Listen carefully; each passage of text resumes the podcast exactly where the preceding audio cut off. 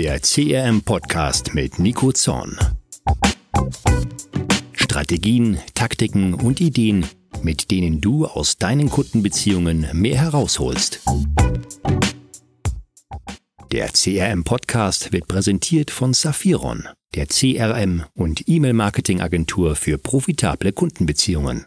Erfahre mehr unter www.saphiron.de. Willkommen zur fünften Ausgabe des CRM Podcast. Heute mal nicht mit einem Interviewgast, sondern ja, nur mit mir. Dafür aber mit einem Schwerpunktthema. Und zwar werden wir uns mit Churn Prevention beschäftigen. Also der Frage nachgehen, wie ihr eure bestehenden Kundenbeziehungen verlängern könnt, um einen höheren Customer Lifetime Value zu erzielen. Ganz kurz aber noch etwas vorab und zwar möchte ich die neuen Hörerinnen und Hörer der Otto-Gruppe begrüßen. Peter Schulzog, der in der letzten Folge zu Gast war, der hat es irgendwie geschafft, diesen kleinen nischigen Podcast in der Medienumschau des Otto-Konzerns unterzukriegen. Das ist natürlich sehr cool. In diesem Sinne moin moin nach Hamburg und ja, Peter, ich freue mich schon auf die nächste Ausgabe mit dir. Und damit gehen wir rein ins Thema.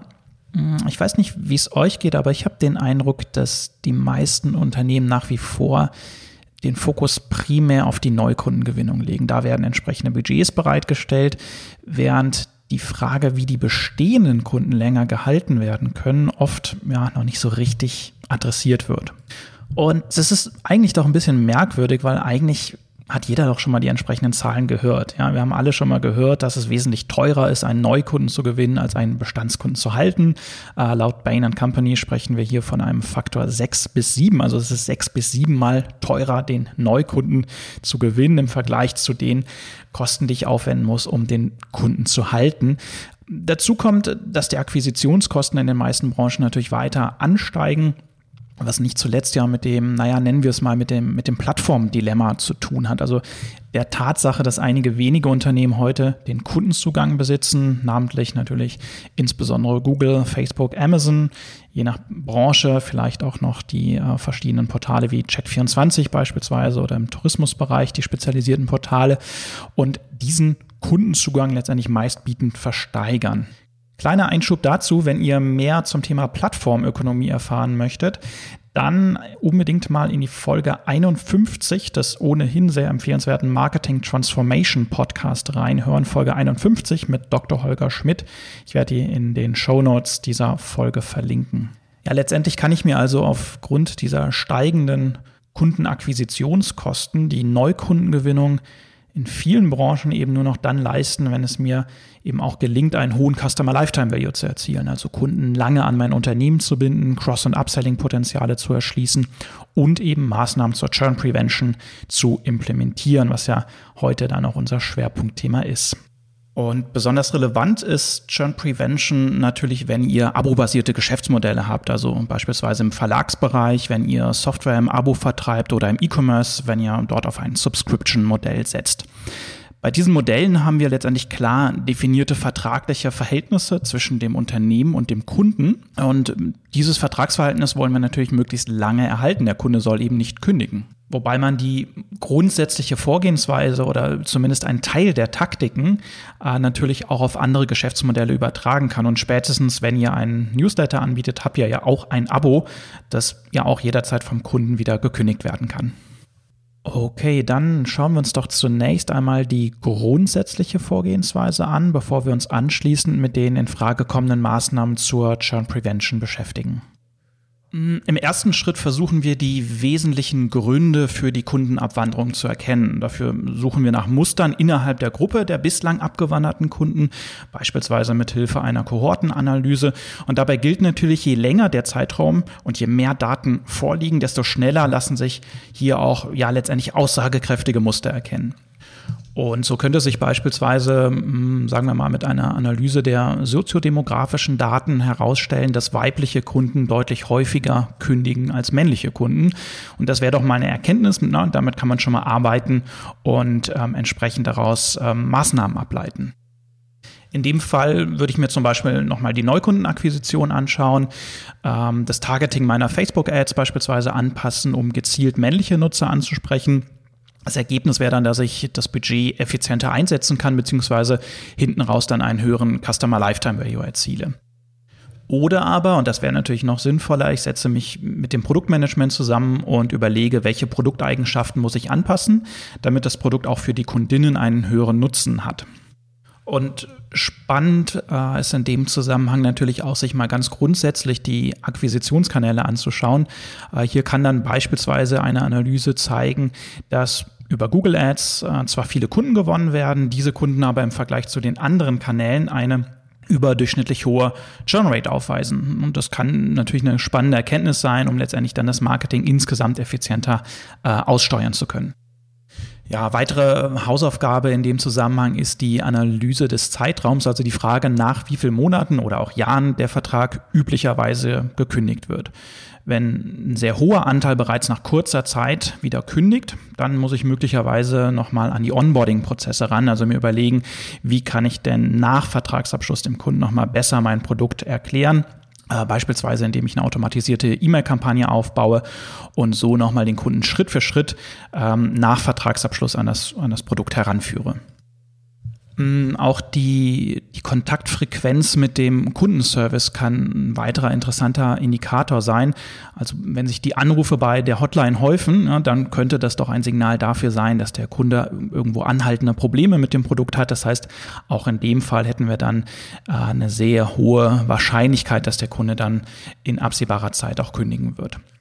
Ja, super spannend und ein weiterer den wir uns gerne anschauen, gerade bei digitalen Produkten, ist natürlich die Nutzungsintensität. Wenn zum Beispiel eine Software äh, immer seltener von einem Kunden genutzt wird, dann ist es auch da naheliegend, dass der Kunde eben bei der nächsten Gelegenheit kündigen wird. Prämisse dafür ist natürlich, äh, dass ich direkt zu Beginn der Kundenbeziehung das, das dafür notwendige Einverständnis von, von dem Kunden einhole. Ja, das sind so ein bisschen die Basics. Ähm, bei, bei einer größeren Datenbasis äh, kann ich auch Methoden des Machine Learning einsetzen, um ja, Muster zu erkennen, nach denen möglicherweise nie jemand gesucht hätte. Und gerade diese Muster sind halt oft die, die besonders spannenden. Ja, und im nächsten Schritt kann ich basierend auf den vergangenheitsbezogenen Daten ein Modell entwickeln, um künftige Abwanderungen vorherzusagen. Stichwort Churn Prediction. Also eine Art Frühwarnsystem für meine Kundenbeziehungen entwickeln. Und so kann ich dann künftig also nicht nur die Informationen einsehen, welche Kunden gekündigt haben. In dem Moment ist es ja eigentlich auch schon zu spät, sondern ich weiß eben, wie viele oder sogar welche Kunden mutmaßlich bald kündigen werden. Und das ist natürlich super sinnvoll, um Probleme rechtzeitig zu erkennen, aber auch um darauf aufbauend gezielt Churn Prevention Maßnahmen aufzubauen. Wir können also beispielsweise ähm, in der Marketing Automation Trigger definieren, damit die gefährdeten Kunden gezielt und automatisiert angesprochen werden, noch bevor sie dann äh, die, die Kündigung ausgesprochen haben, eben damit sie genau das denn nicht tun. Ähm, ein Trigger könnte dann beispielsweise die vorhin angesprochene Nutzungsintensität sein oder eben auch andere ja, sogenannte Kündigersignale, äh, beispielsweise eben die, die Kontaktfrequenz mit dem Kundenservice. Okay, dann schauen wir uns doch mal an, welche konkreten Maßnahmen zur Churn Prevention grundsätzlich zur Verfügung stehen. Sicherlich lässt sich da nicht jede Maßnahme eins zu eins übertragen, aber vielleicht könnt ihr die eine oder andere Anregung auch für euer Geschäftsmodell letztendlich adaptieren. Hm, grundsätzlich lassen sich die in Frage kommenden Maßnahmen in, in vier Bereiche unterteilen. Ähm, ich kann zum einen Austrittsbarrieren schaffen. Ich kann mit dem Kunden einen Dialog aufbauen. Ich kann eine Kompensation anbieten oder Anreize schaffen und so den Kunden davon überzeugen, Kunde zu bleiben. Eine typische Austrittsbarriere ähm, ist zum Beispiel die Vertragslaufzeit. Ja, der Kunde wird also sozusagen zu seinem Glück gezwungen. Äh, das ist grundsätzlich natürlich nicht unüblich, bringt aber mindestens ähm, ein Problem mit sich. Ich kann zwar über die Vertragslaufzeit einen unzufriedenen Kunden länger halten, aber letztendlich ja, bleibt es eben ein unzufriedener Kunde. Schlimmer noch, er wird ja Monat für Monat unzufriedener, nämlich immer dann, wenn wieder ein Betrag von seinem Konto abgebucht wird für ein Produkt oder für eine Dienstleistung, das er gar nicht mehr nutzen kann oder nutzen will. Da liegt es ein bisschen auf der Hand, dass uns dieser Kunde nicht unbedingt weiterempfehlen wird und ja auch nach seiner Kündigung mit einer sehr, sehr hohen Wahrscheinlichkeit nie wieder Kunde bei uns werden wird. Vielleicht müsst ihr jetzt auch gerade ganz spontan an euren ehemaligen Mobilfunkanbieter denken oder an den noch laufenden Vertrag äh, für das Kabelfernsehen, obwohl ihr eben längst nur noch Netflix nutzt. Sinnvoller sind vor dem Hintergrund sogenannte weiche Austrittsbarrieren. Der Kunde oder die Kundin könnte unkompliziert kündigen, ähm, macht es aber nicht, weil er oder sie beispielsweise Zeit in das Produkt investiert hat. Ähm, wenn ich etwa auf Spotify etliche Playlists angelegt habe, meine Lieblingspodcast abonniert habe, äh, dann werde ich sicherlich nicht so ohne weiteres zu Amazon Music wechseln, nur weil ich da gerade irgendwo ein paar Euro sparen kann. Ich bin übrigens erst gestern über eine Meldung gestolpert, nach der Spotify juristisch im Moment gegen Dienste vorgeht, mit denen ich meine Playlist zur Konkurrenz von Spotify übertragen kann. Also wenn ihr doch wechseln wollt, dann macht das am besten heute noch, äh, bevor es zu spät ist. Dann logischerweise bitte nicht vergessen, beim neuen Dienst wieder äh, diesen Podcast zu abonnieren. Spotify scheint ja tatsächlich einen Angriff auf das eigene Geschäftsmodell zu sehen und ja, sieht sich ja sogar genötigt, hier äh, juristisch gegen diese Dienste vorzugehen. Das heißt also, wenn ich dem Kunden ermögliche, das Produkt oder auch den Service auf seine Bedürfnisse hin anzupassen oder wenn das sogar automatisch passiert, Netflix und Spotify verstehen über die Zeit ja immer besser, was mir gefällt und was mir nicht gefällt, äh, dann habe ich eine schöne Wechselbarriere geschaffen, ohne den Kunden über eine lange Vertragslaufzeit binden zu müssen. Das könnte zum Beispiel ein Grund sein, warum einige Stromversorger ihren Kunden ergänzende Smart Home Services anbieten, die dann äh, meine Hauselektronik in Abhängigkeit des Strompreises intelligent steuern. Äh, wenn ich so ein System einmal konfiguriert habe, und das alles funktioniert, dann werde ich nicht mehr so ohne weiteres meinen Stromlieferanten austauschen. Die zweite Option ist die Dialogstrategie und hier versuche ich, ihr ahnt es schon, eine direkte Kommunikation aufzubauen, also beispielsweise per Telefon oder per E-Mail. Ich hatte vorhin ja auch schon mal die Möglichkeiten im Bereich der Marketing Automation ähm, angesprochen. Ziel ist es also, dem Kunden mit den richtigen Argumenten davon zu überzeugen, Kunde zu bleiben. Ähm, etwa indem ich ganz plakativ aufzeige, welche Vorteile der Kunde verliert, äh, wenn er den Vertrag kündigt. Bei Saphiron haben wir die Erfahrung gemacht, dass Verlustangst einfach ein unglaublich starker Hebel sein kann. Das Handelsblatt könnte beispielsweise im Kündigungsprozess so sinngemäß kommunizieren, okay, wir haben verstanden, dass Sie Ihr Abo beenden möchten.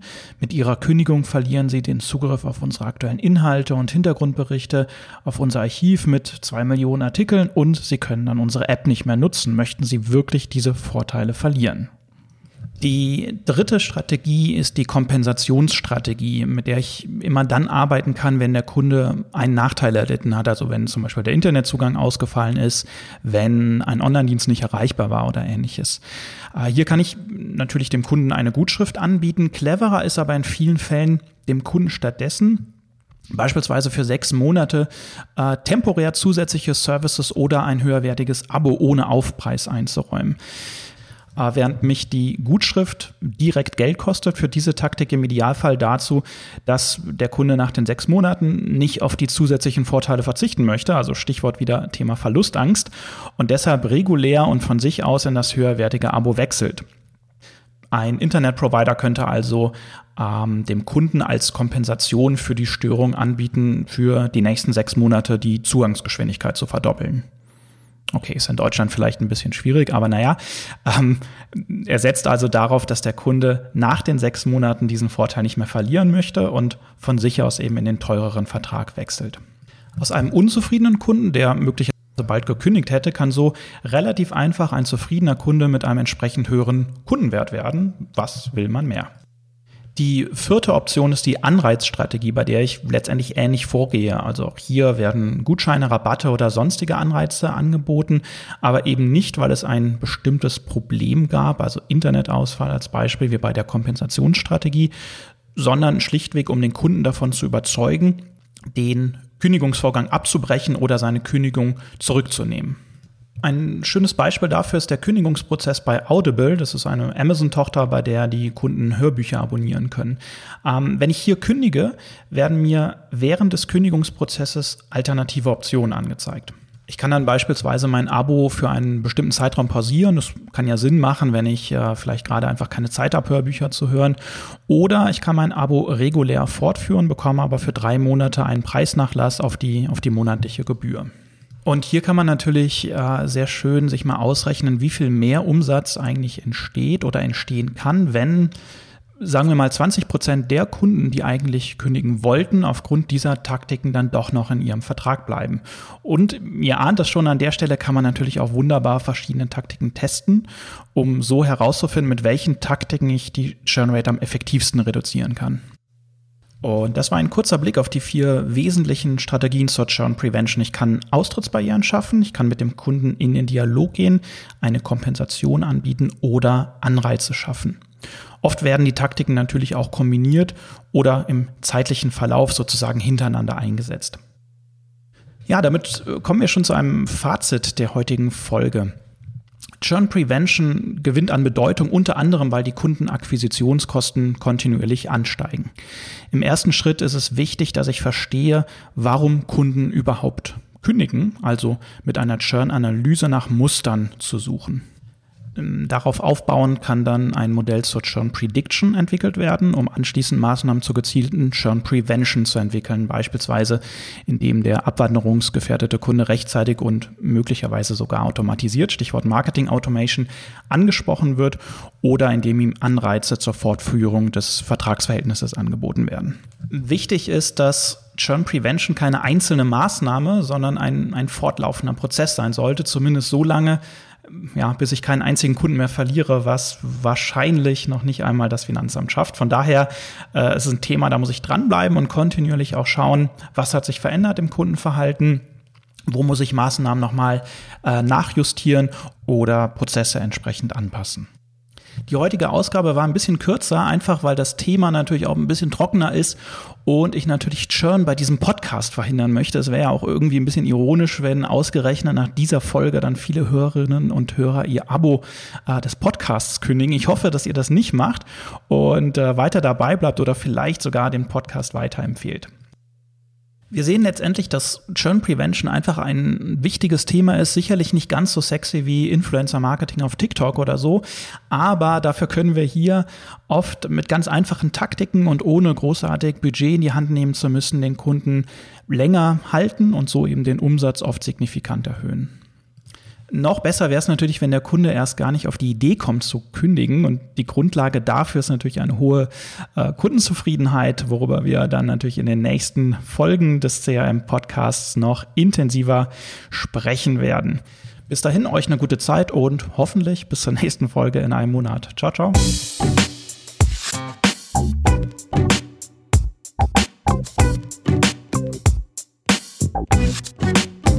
Das war die fünfte Folge des CRM Podcast. Ich hoffe, dass sie euch gefallen hat und wie immer gilt, dass ich mich über euer Feedback freue. Schickt mir gerne eine Mail an hallo at crmpodcast.de oder bewertet den Podcast bei Apple Podcasts. Vielen Dank, ihr seid die besten Podcast-Abonnenten, die es gibt.